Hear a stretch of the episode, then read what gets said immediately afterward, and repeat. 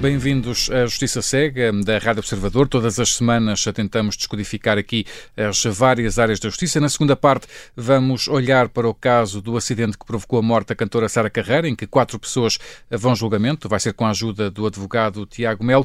Mas primeiro, eu e o Luís Rosa ouvimos o testemunho do advogado Miguel Pereira Coutinho. Bem-vindo, Miguel Pereira Coutinho, é advogado da Sociedade Quatro Casas e especialista em Direito Penal, Controle Nacional e Compliance. Tem trabalhado em alguns dos principais processos de criminalidade económico-financeira dos últimos anos. É o advogado das massas falidas do Banco Espírito Santo e também do Banco Privado Português. Os autos da Operação Marquês estão divididos em dois blocos desde que o juiz Ivo Rosa emitiu a sua decisão instrutória em abril de 2021. Em primeiro lugar, a não pronúncia, ou seja, o arquivamento de todos os crimes de corrupção e da esmagadora maioria dos crimes imputados a José Sócrates e outros arguídos.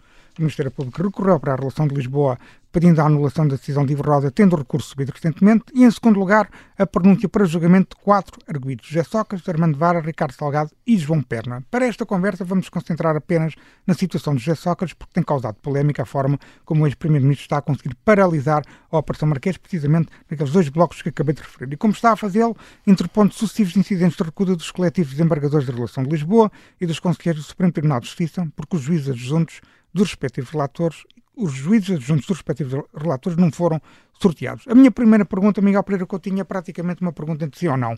José Sócrates tem razão para interpor estes sucessivos incidentes de recusa?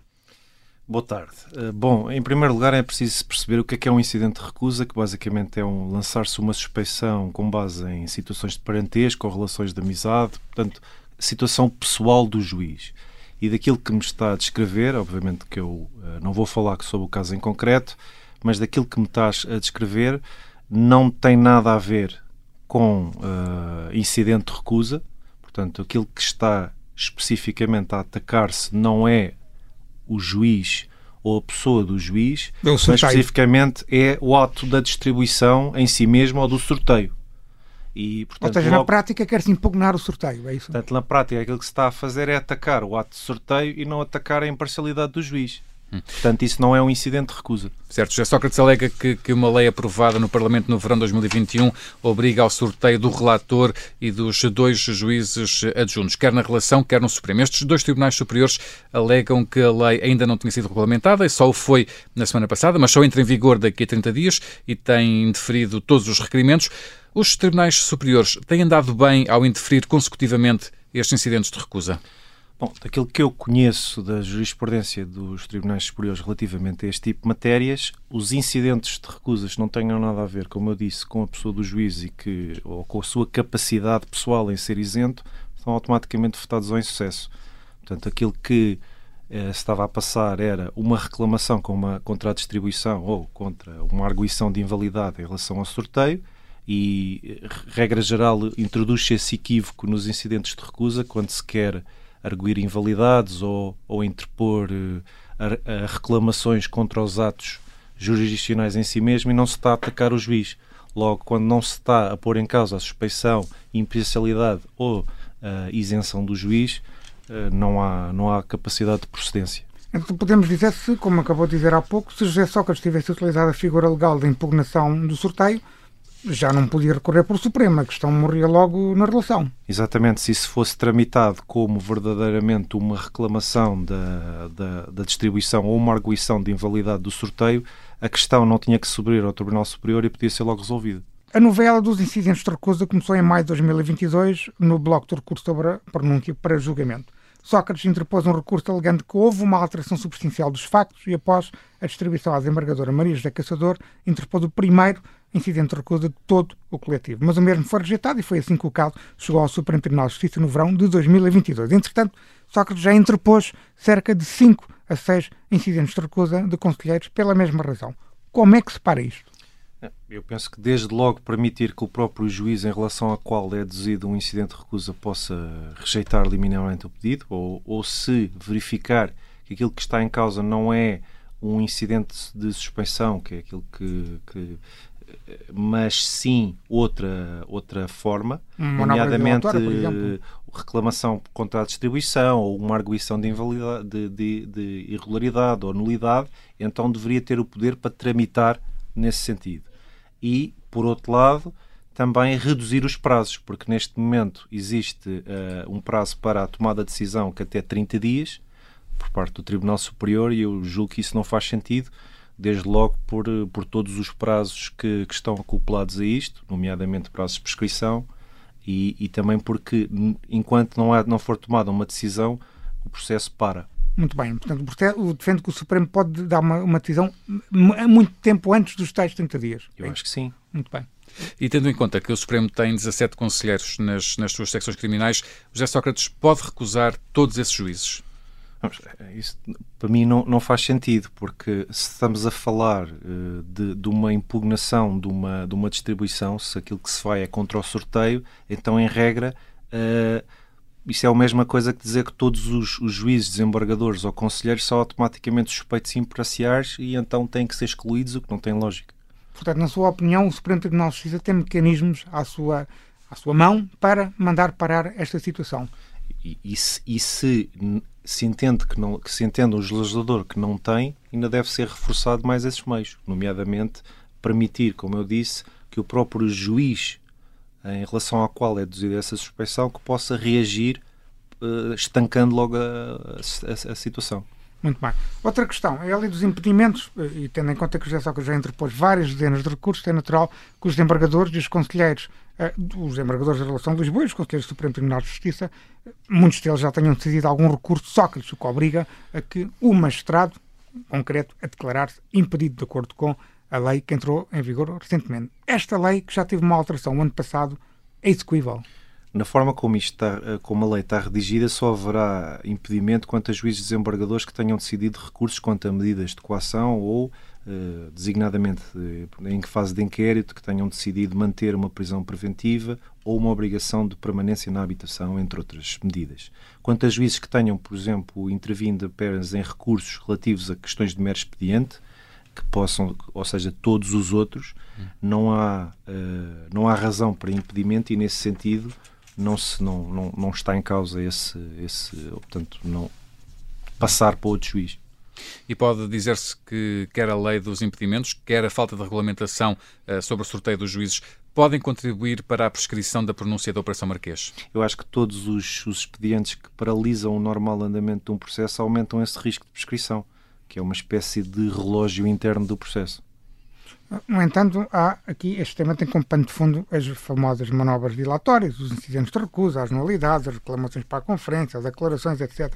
Isto faz sentido que estes expedientes deixem de ser suspensivos e passem a ser tratados em empenhos à parte que não impeçam o andamento dos autos principais. Aqui já estamos a falar de uma alteração legislativa. Uhum. Eu acho que deveria começar a aplicar-se a situações uh, ou, ou, incidentes que fossem vistos manifestamente dilatórios.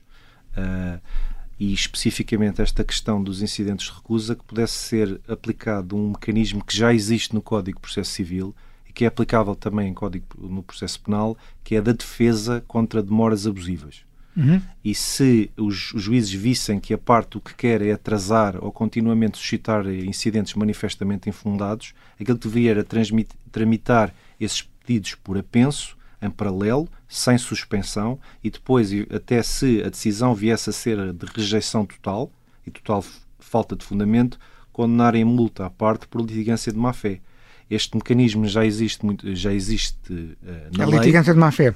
Não, e, e, esta defesa contra as demoras abusivas já existe. Por exemplo, quando se, se pretende obstar ao trânsito... Penal. No Código de Processo Civil, que é aplicável subsidiariamente para o Código de Processo Penal. Portanto, os juízes, os tribunais já podem fazer isso neste momento?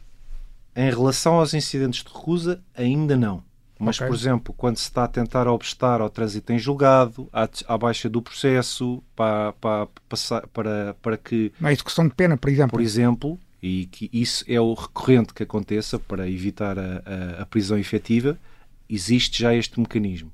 Mas raramente eu não me recordo isso alguma vez tenha sido utilizado. Não, não. Eu, nós, eh, eu pessoalmente fiz, fiz, eh, eh, fiz essa pretensão na altura quando foi no processo BPP. Sim. A certa altura houve umas reclamações e uns recursos para o Tribunal Constitucional e esses contínuos expedientes que, do nosso ponto de vista. Está a falar eram, do caso João Rendeiro, por exemplo. Exato. Do nosso ponto de vista, eram, tinham apenas como finalidade evitar o trânsito em julgado e o cumprimento da prisão efetiva e, nesse sentido, fizemos uma, um, um pedido ao Tribunal da Relação de Lisboa para que especificamente lançasse mão deste mecanismo de defesa contra as manobras. Uh, e o que fez o Tribunal da Relação? O que fez, uh, portanto, na altura fez, uh, de facto, fez essa tramitação em separado e remeteu para o Tribunal da Primeira Instância e, como sabem, a certa altura foi emitido um mandato de detenção Sim. em relação a um outro dos arguídos e que depois levou um, também um pedido de habeas corpus, mas que se deu ali alguma aceleração processual. E eu acho que se os juízes entendem que, que, aquilo, que as, as, as iniciativas processuais estão votadas ao insucesso, acho que tem, tem, uh, tem essa, esse tem, instrumento, tem à, esse sua instrumento à sua mão e, mas já agora deixe-me lhe perguntar, porque é que acha que eles utilizam tão pouco esse instrumento? Uh, neste caso, foi, o, foi o, o Miguel, que, enquanto advogado da massa falidos do BPP, que teve essa iniciativa processual. Mas os próprios juízes não podem eles próprios jogar mão desse, desse instrumento. Porquê é que o fazem tão pouco? Ou não fazem até todo? É, obviamente que existe sempre aquela tutela do, do direito de, ao contraditório, da arguição de validades. Por exemplo, qualquer decisão e qualquer acórdão, mesmo que não seja recorrível, tem sempre de aguardar pelo menos mais 10 dias para ser uhum. uh, reclamado, arguído em invalidades e depois, e, e, tendencialmente os juízes aguardam por esse prazo. Uh, mesmo numa quando se fala de já não há já não há possibilidade de um recurso e mesmo no Tribunal Constitucional isso não é bem assim porque mesmo que não haja mais recursos existe possibilidades de reclamações arguição de invalidades uhum. Uh, e todo esse, todos esses mecanismos, obviamente, que impedem o trânsito em julgado.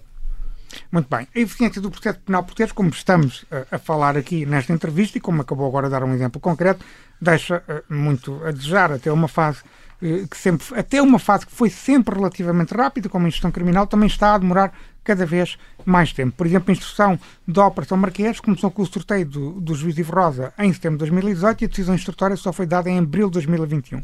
Vamos a falar de um tempo de um ano e seis meses. Faz sentido que a instrução criminal deixe de ter produção de prova? Por exemplo, em, em outros países europeus existe uma instrução criminal sem qualquer produção de prova. Sim, em países como a Espanha e a Alemanha, por exemplo, isso já é, não é, não é propriamente visto como nada, de, como algo que seja escandaloso. Nesses países, a fase de instrução é uma, é uma fase em que apenas há lugar às posições por escrito, nomeadamente na Alemanha, sem se estar a ouvir uh, testemunhas ou produzir prova outra vez. Uh, uh, portanto, também é importante ver que em Portugal, em situações normais, não há instrução no processo penal. Conclui-se o inquérito, o Ministério Público decide acusar e depois o processo segue para julgamento. Portanto, a fase de instrução é facultativa. E, uh, mas está-se a tornar que parece que está a tornar-se cada vez mais obrigatória, não é? Pelo menos ouvimos, pois, ouvimos não é dizer. está na lei. Hum, sim. É? A lei aquilo que diz é que tem, tem, o processo penal tem determinadas fases obrigatórias, a instrução não é uma delas. Uh, e, só existe se os arguídos quiserem contestar ou os assistentes quiserem requerer a abertura de instrução. E, repare, a, a prova supostamente já foi toda produzida em fase de investigação. E aquilo que, que não me choca que houvesse é que se limitar-se a fase de instrução a uma reapreciação por parte de um terceiro imparcial, que é o juiz, da prova que sustenta a acusação. Ou seja, não seriam ouvidas neste enquadramento, uh, ouvidas mais testemunhas, nem são ouvidas outra vez as testemunhas que já foram ouvidas em fase de inquérito, e o que há é uma espécie de segunda opinião por alguém independente, em que se volta a olhar para tudo o que já foi analisado pelo Ministério Público e depois decide se o caso tem pernas para andar ou mão. Obviamente que admite que a única exceção que pudesse ainda assim ocorrer era se o arguído pedisse para ser ouvido diante de um juiz. Aí Sim. acho que uhum. nessa situação seria uma, uma obrigação, aliás, que já é o único ato de instrução que atualmente é obrigatório. Todos os outros de ouvir eh, testemunhas ou reouvir testemunhas dependem da discricionalidade do juiz. O juiz tem um grande poder discricionário na instrução criminal. Só não pode recusar ouvir o arguido se ele quiser falar, de resto pode rejeitar tudo e sem direito a recurso. Exatamente. Portanto, mesmo que se for uh, indeferida uma prova requerida por um arguído que requeira a abertura de instrução, é preferido um despacho, depois existe uma possibilidade de reclamação, mas não há recurso. No Justiça Cega, queremos sempre também ouvir alguma história ou situação que tenha marcado a carreira do nosso convidado para este testemunho de, da semana. Miguel Pereira Coutinho, que história que nos traz de olhos bem fechados? Bom, um, um caso que me marcou uh, bastante e, e, com, com, recente foi o caso BPP, uhum. que eu acompanhei e estive não só desde o primeiro dia, um, Recordo-me que desde os primeiros momentos, já em inícios de 2009, quando tinha sido, uh, uh, portanto, em finais de 2008 e depois inícios de 2009, quando foi nomeada uma administração provisória pelo Banco de Portugal, havia uh, vários... João Render foi à televisão dizer que o mundo tinha mudado na prática. Sim, havia, havia, havia lesados com situações críticas. Dramáticas. Uh, lembro-me que a primeira intervenção que eu tive no BPP, no âmbito do processo penal, foi quando houve um, um, um havia um, cliente que estava uh, numa situação caótica uhum. e que tinha ameaçado uh, de morte, tinha feito uma ameaça de morte ao, ao, ao, uh, ao presidente. ao presidente da, da, da administração provisória. E, e, e, na altura depois até foi pedido que a polícia interviesse no local. Houve outro, depois isso não se, não se veio a concretizar, mas depois houve outro uh, uh, cliente que também se algemou ou, ou, ou prendeu-se à porta, uhum. outros invadiam as instalações. As pessoas estavam desesperadas. Estavam desesperadas e sentia-se esse, esse desespero. Uhum. E, e, e, para mim foi uh, muito reconfortante e também acompanhar desde esse momento em que os factos ocorrem e se sente as consequências na vida prática das pessoas, e sente-se essa angústia, e depois acompanhar a investigação, estar presente na, no, na instrução, estar presente no julgamento desde o dia 1 até ser preferido um acórdão, ouvir os, os, os, o Tribunal Coletivo a preferir uma, um acórdão que, do meu ponto de vista, era a justiça que, que, se pretendia. A justiça a ser feita. A justiça a ser feita, ou seja, eu, eu neste caso tudo desde o princípio. via desde o início, via desde o, esta, esta angústia até ao final, acompanhar todos os mecanismos internos do processo até que é feito esta, este, este, este acórdão em que se sente que está a ser feita justiça naquele momento. Miguel Pereira Coutinho, muito obrigado pelo seu testemunho neste Justiça Cega. Até uma próxima. Obrigado.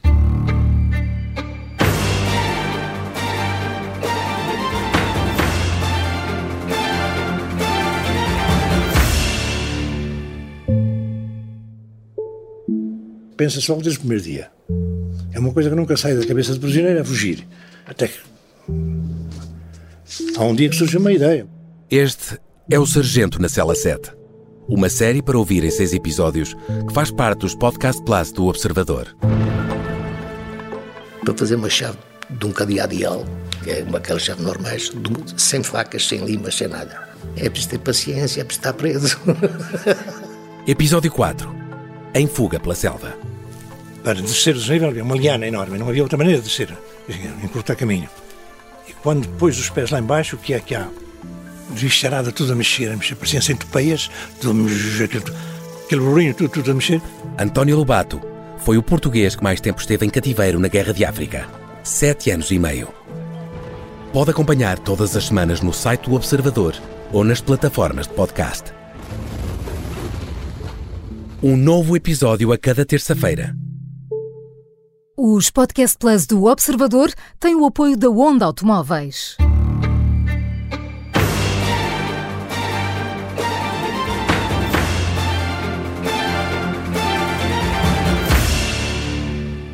Segunda parte do Justiça Cega. Hoje contamos com a ajuda do advogado Tiago Melo, especialista em direito penal, para analisar o caso da semana. Vamos analisar a pronúncia para julgamento do caso de Sara Carreira. Luís Rosa, explica-nos o que é que está aqui em causa. O caso resultou de uma tragédia que ocorreu na noite de 5 de dezembro de 2020, ao quilómetro 71 da autoestrada número 1, na zona de Santarém. Estiveram envolvidos quatro viaturas, sendo que numa delas seguia Sara Carreira, a única vítima mortal do acidente. E quem eram os condutores dessas viaturas, Luís? O primeiro carro, que seguia em marcha muito lenta, era conduzido por um cidadão anónimo, chamado Paulo Neves. Foi dado como provado que Neves circulava em estado alcoolizado com 1,18 gramas por litro de álcool no sangue e circulava a velocidade abaixo do mínimo permitido por lei para uma autoestrada, isto é, seguia a 30 km por hora, claramente abaixo do mínimo legal de 50 km por hora. O segundo carro era conduzido pela fadista Cristina Branco, que seguia acompanhada pela sua filha menor. Foi Cristina Branco quem bateu na viatura de Paulo Neves, tendo a sua viatura ficado virada ao contrário na faixa central. Cristina Branco seguia entre 100, 100 a 110 km por hora, o que causou um choque em cadeia com a terceira viatura conduzida pelo cantor e ator Ivo Lucas, e onde seguia Sara Carreira, a chocar com a viatura de Cristina Branco, de Branco, tendo capotado várias vezes de seguida. Ficou provado que Ivo Lucas seguia em excesso de velocidade, já que seguia entre os 131 e os 139 km por hora. E finalmente houve um, um quarto carro envolvido, conduzido por Tiago Pacheco. Hum. E o uh, processo, Luís, já teve várias vicissitudes. O que é que aconteceu exatamente? O Ministério Público acusou a 6 de dezembro de 2021, praticamente um ano após o acidente, Ivo Lucas e Cristina Branco de homicídio negligente e de quatro contornações ao Código da Estrada, duas para cada arguido. Já Paulo Neves e Tiago Pacheco foram acusados do crime de condução perigosa e também de uma contornação cada um. Contudo, a acusação foi declarada nula em fevereiro de 2022 pelo Tribunal de Instrução Criminal de Santarém por omissão de pronúncia. Ou seja, o Ministério Público não tinha deixado claro na sua acusação se Ivo Lucas e Cristina Branco eram acusados por homicídio negligente simples ou grosseiro. E o que é que aconteceu depois? O Ministério Público teve que fazer a acusação e em novembro de 2022 voltou a acusar Ivo Lucas e Cristina Branco, especificando que eram acusados por homicídio negligente simples. A família de Sara Carrara contestou a acusação, defendendo a pronúncia de Paulo Neves e, e dos restantes arguídos. E o caso seguiu para a instrução criminal. E o Tribunal de Instrução Criminal de Santarém manteve a acusação do Ministério Público? Não. Deu razão aos argumentos da família Sara Carrara e pronunciou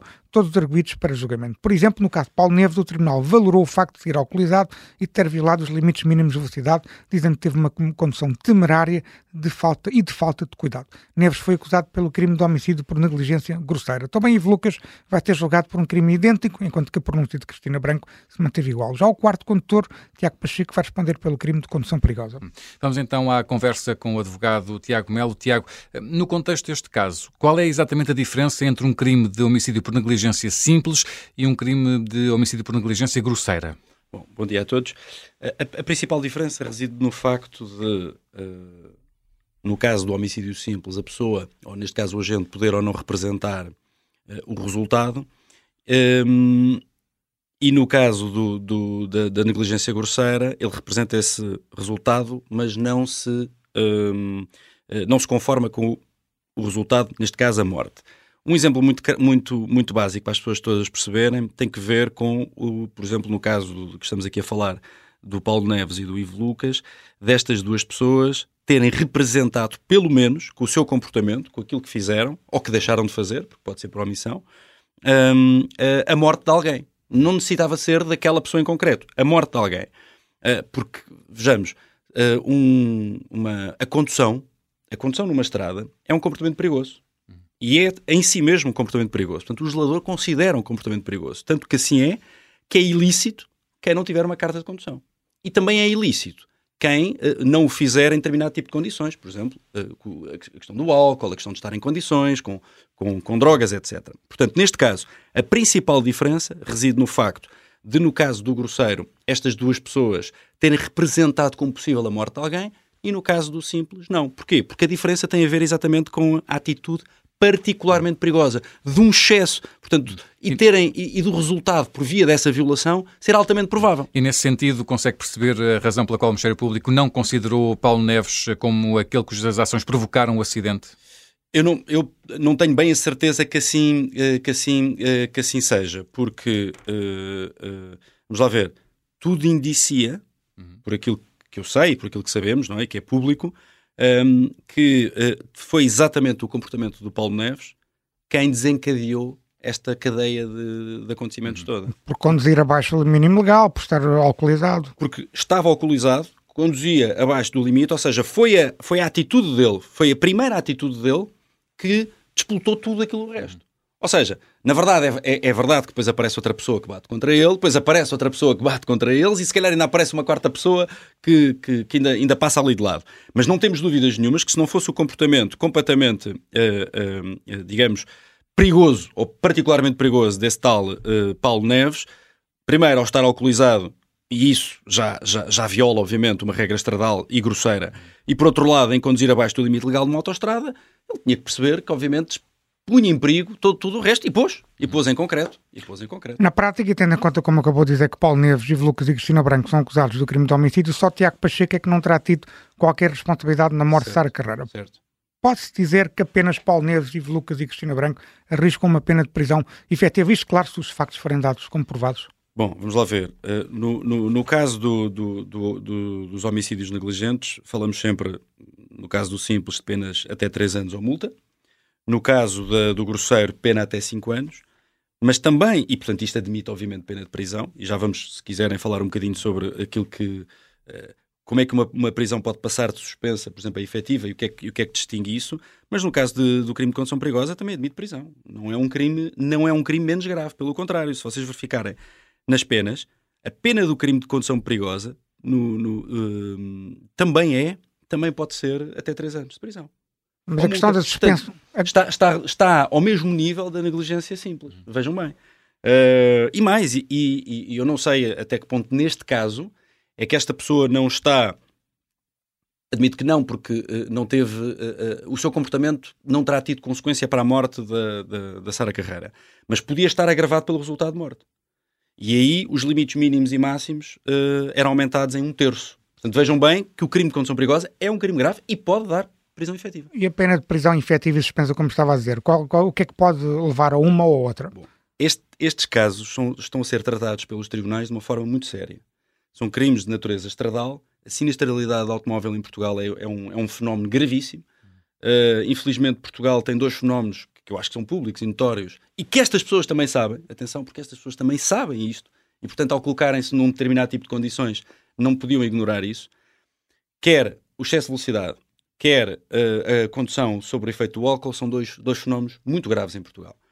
E, portanto, o Tribunal, a primeira coisa que vai olhar para distinguir entre a, a- a pena suspensa e a pena efetiva, vai olhar para aquilo que nós chamamos a prevenção geral. Tem, tem, tem a ver com o crime, com a confiança das pessoas na, na, na prática do crime e na norma e na segurança da norma, porque isto não volta a acontecer. E aí o Tribunal vai dizer que são crimes gravíssimos e vai seguramente censurar ao máximo possível uma, eh, ne- nesta parte. Mas depois existe outra vertente, que às vezes pode fazer a diferença entre a tal pena suspensa e a pena efetiva, que tem a ver aquilo que nós juristas chamamos com a prevenção especial. E aqui o que, é, que- o, que é, o que é que se verifica? Que se verifica só, normalmente os tribunais só concluem por uma pena efetiva se aquela pessoa precisar de ressocializa- ressocialização. Uh, Chama-se isto uma prevenção especial de ressocialização, como diz o professor Figueiredo Dias. Uh, ora, não sei qual é que é a vida destas pessoas, não faço ideia, não, não, não, não sei. Mas se estivermos a falar de pessoas perfeitamente inseridas na sociedade, sem antecedentes criminais, e que tenham, aliás, alguma, alguma, alguma censura, capacidade de censura em relação àquilo que passou, o Tribunal, em princípio, em princípio, preferirá uma pena suspensa. Em princípio. Mas, quer dizer, se tiverem antecedentes criminais, claro. não sabemos, não é? Mas, Claro. mas é esta a distinção, assim, fácil de, de, de descrever. Neste, neste caso eh, de Cristina Branco, ficou provado que não seguia em excesso de velocidade e também não acusou excesso de álcool no sangue, mas o Tribunal entendeu que poderia ter evitado o acidente se tivesse conduzido de uma forma mais atenta. O Tribunal eh, valorizou o facto do condutor de uma viatura que vinha atrás de Cristina Branco conseguir evitar a colisão eh, com Paulo Neves. Faz sentido colocar aqui Cristina Branco no mesmo patamar de, de Ivo Lucas? Bom, há aqui, um, eh, eh, há aqui uma, uma, uma diferença fundamental entre, entre estas duas pessoas, daquilo que eu percebo. Uma está acusada de negligência simples, neste caso a Cristina Branco, e o Ivo Lucas de, de negligência grosseira, e isso faz toda a diferença do ponto de vista da, da- da- do comportamento das pessoas. De qualquer modo, em relação à, Cristina Branco, parece não haver grandes dúvidas de que eh, a desatenção é um fator de risco. Uhum. E a desatenção, sendo um fator de risco, é controlada pelo próprio agente. Claro. Portanto, se alguém circula desatento numa autoestrada em que os veículos circulam a uma velocidade enorme, em que segundos pode fazer a diferença entre um, entre um, um acidente, e normalmente as pessoas também têm que saber que um acidente numa autoestrada a velocidades elevadas, das duas uma, ou tem comportamento para o corpo, neste caso para um crime de, de ofensa à integridade física, simples ou não, logo se verá, para a morte, ou até para danos patrimoniais de valor elevado, porque um carro normalmente tem um valor elevado. Portanto, tudo isto serve para, penso eu, eh, o Tribunal chegar a essa conclusão. E depois, esse facto realmente é só exemplificativo do Tribunal de Instrução, dizendo que havia outra pessoa que estando atenta conseguiu evitar o acidente. Sim, neste momento estamos só a falar de prova indiciária. Claro, não estamos a falar evidente, ainda evidente, que é um evidente. grau de prova mas- mas- menos exigente do que a prova Claro, mas, mas- nós temos que perceber que, que, eh, que estar à frente de um automóvel, estar, na- no- na- na- estar a conduzir o automóvel não é, um, não é só um ato de guiar, não é guiar bem. Quer dizer, é uma atividade perigosa, como já tínhamos falado. Claro. E, portanto, as pessoas têm que, ter, têm que saber se violam ou não violam eh, o Código da Estrada, isso pode ser mais grosseiro ou menos grosseiro, mas também se violam ou não violam outras leis para além do Código da Estrada. Eu vou-vos dar um exemplo muito curto, se tivermos Sim, um, um, uns minutos, um minuto para isto. Há um caso que foi tratado na jurisprudência do Supremo Tribunal de Justiça que teve que ver com uma senhora que transportava em serviço de táxi um aluno. Uhum. Ora, existe uma, uma lei alternativa, uma portaria, que diz que no caso de transporte de alunos, as portas de trás têm que ir, têm que estar desativadas para abrir por dentro. Ok. Esta senhora deixou este aluno numa estrada nacional para a pessoa, para o miúdo, ultrapassar para o outro lado, ah, numa, para casa. O miúdo irrequieto, e ela sabia que o miúdo era irrequieto, abre a porta, atravessa, a- atravessa a estrada e é atropelado. Repare-se que, que não foi aqui esta condutora que, de certa forma, provocou nada. Não provocou nada. Mas ela não podia deixar de saber que tinha que ter as portas fechadas atrás ou as portas desativadas e violou esse dever. Ela não podia saber que era um miúdo irrequieto e que podia sair a qualquer hora, a qualquer momento de uma porta e, ser, eh, e portanto, atravessar uma estrada. E não podia ignorar também que, sendo aquilo uma estrada nacional, hum, é perigoso atravessar e, obviamente, passou um carro, atropelou e matou o miúdo. O Supremo Tribunal de Justiça entendeu que o comportamento desta pessoa foi negligência grosseira. Homicídio. Homicídio por negligência grosseira. E transitou em julgado. E transitou em julgado. Foi o Supremo Tribunal que decidiu isto. É um bom caso para nós termos Portanto, é um, todos é um- é um- consciência. é um- é um exemplo para Claro. percebermos que, de facto, o- os tribunais tratam a condução como uma atividade perigosa. Deixa-me voltar aqui ao caso de Sara Carreira. Ao lermos a decisão instru- instrutória, percebemos que o raciocínio do Tribunal baseia-se em prova indiciária de cálculo de velocidade de circulação, na prova científica do teste de, de taxa de álcool no sangue, mas também na prova testemunhal, claro. O que é que vai valer mais em tribunal? A prova testemunhal ou, é, ou a prova científica? Aqui- há uma, há uma diferença muito grande entre a prova testemunhal e a chamada prova científica, que será, penso eu, uma prova pericial. E nos termos da lei processual penal, a prova pericial eh, eh, está, digamos, para além da convicção do tribunal, para ser mais claro. Eh, o tribunal, em raríssimas exceções, pode ir contra uma, uma conclusão de peritos, a não ser que tenha, tenha, no fundo, condições para ultrapassar a decisão do perito. Norma geral, 90%, 95% dos casos, o tribunal atende à prova pericial quase como uma, uma, uma, uma tabela de, Uma verdade uma absoluta. verdade absoluta que tem que cumprir. Por isso, a prova, se, se a prova testemunhal for contra a prova pericial, o tribunal valora a prova pericial e não a prova testemunhal. Claro que um caso como estes, eh, a prova pericial eh, tem, tem que ver exatamente com os tempos de reação, com, a- com o rastro das travagens, com a possibilidade de, de saber a que velocidade é que os veículos circulavam, mais nada que isto, não é? Ou seja, o tribunal não sabe eh, se a pessoa eh, o que é que viu, o que é que não viu, se estava a chover, se Não não sabe estava o a contexto de cada pessoa. uma série, uma série de circunstâncias que o Tribunal não sabe. E, portanto, a prova testemunhal vai temperar, obviamente, se quisermos, a prova pericial, mas não há dúvida que a prova pericial tem valor eh, acrescido neste caso. E para, para terminarmos, Tiago Melo, os arguídos arriscam-se a pagar uma indenização à família de Sara Carreira? Bom, isso não há dúvida absolutamente nenhuma, não é?